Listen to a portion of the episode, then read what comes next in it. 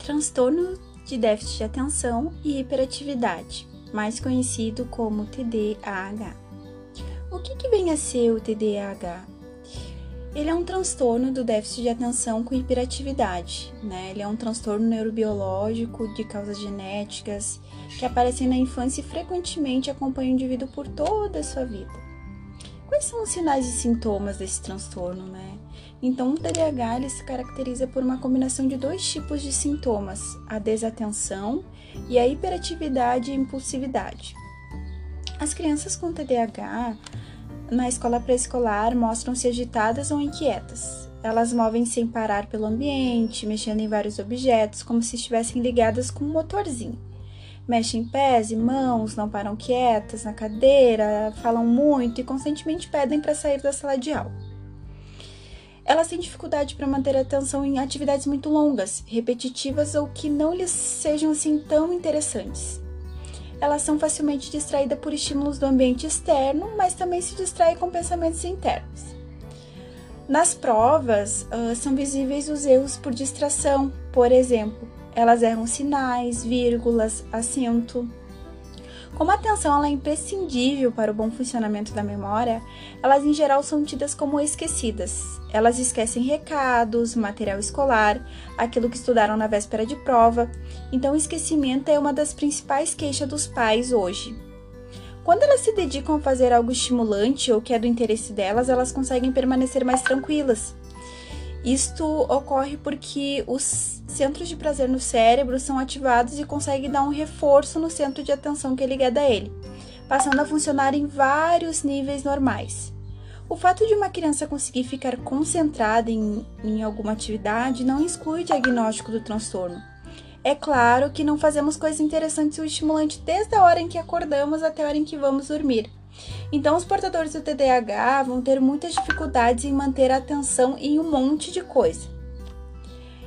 Uh, elas também tendem a ser impulsivas, então elas não esperam a sua vez para responder, elas não leem a pergunta até o final, elas interrompem os outros, elas agem uh, antes de pensar. Então, frequentemente também apresentam dificuldades em se organizar e planejar aquilo que querem ou precisam fazer. Um aspecto importante é que as meninas têm menos sintomas de hiperatividade e impulsividade que os meninos. Então, embora eles sejam igualmente desatentos, o que, faz, o que fez assim com que se acreditassem que o TDAH só ocorresse no sexo masculino. Como as meninas não incomodam tanto, elas eram menos encaminhadas para o diagnóstico e tratamento médico.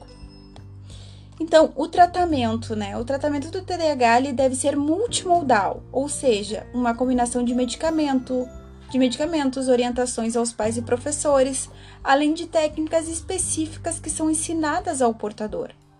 A psicoterapia que é indicada para o tratamento é a cognitivo-comportamental. E a criança e o adolescente ele poderá ser assistido também por uma equipe multidisciplinar, como fonoaudiólogo, uh, como uh, psiquiatra, neuropediatra e neurologista. Então, para se obter esse diagnóstico, né, é utilizado o questionário denominado SNAP-5, construído através do DSM-5, que é composto por 18 questões. É sempre importante destacar né, que este questionário é apenas um ponto de partida para o levantamento de alguns possíveis sintomas primários do TDAH. O diagnóstico correto e preciso do transtorno só pode ser feito através de uma longa anamnese, né, que é uma entrevista com um profissional, o psicólogo, psiquiatra, neurologista, neuropediatra. E a prevalência varia entre 3 e 5% das crianças em idade escolar. Porém, a prevalência se modifica de acordo com os critérios diagnósticos utilizados e o tipo de amostra estudada nós sugerimos o filme Minion, Minions. Ele trata bem um comportamento imperativo e sem foco. Uh, os Minions, eles são aquelas criaturinhas amarelas que estavam também no filme Meu Malvado Favorito. E para os professores, né, eles podem fazer cursos para terem um melhor manejo, né, quanto a lidar com o TDAH, né, para auxiliar os alunos uh, que têm um diagnóstico.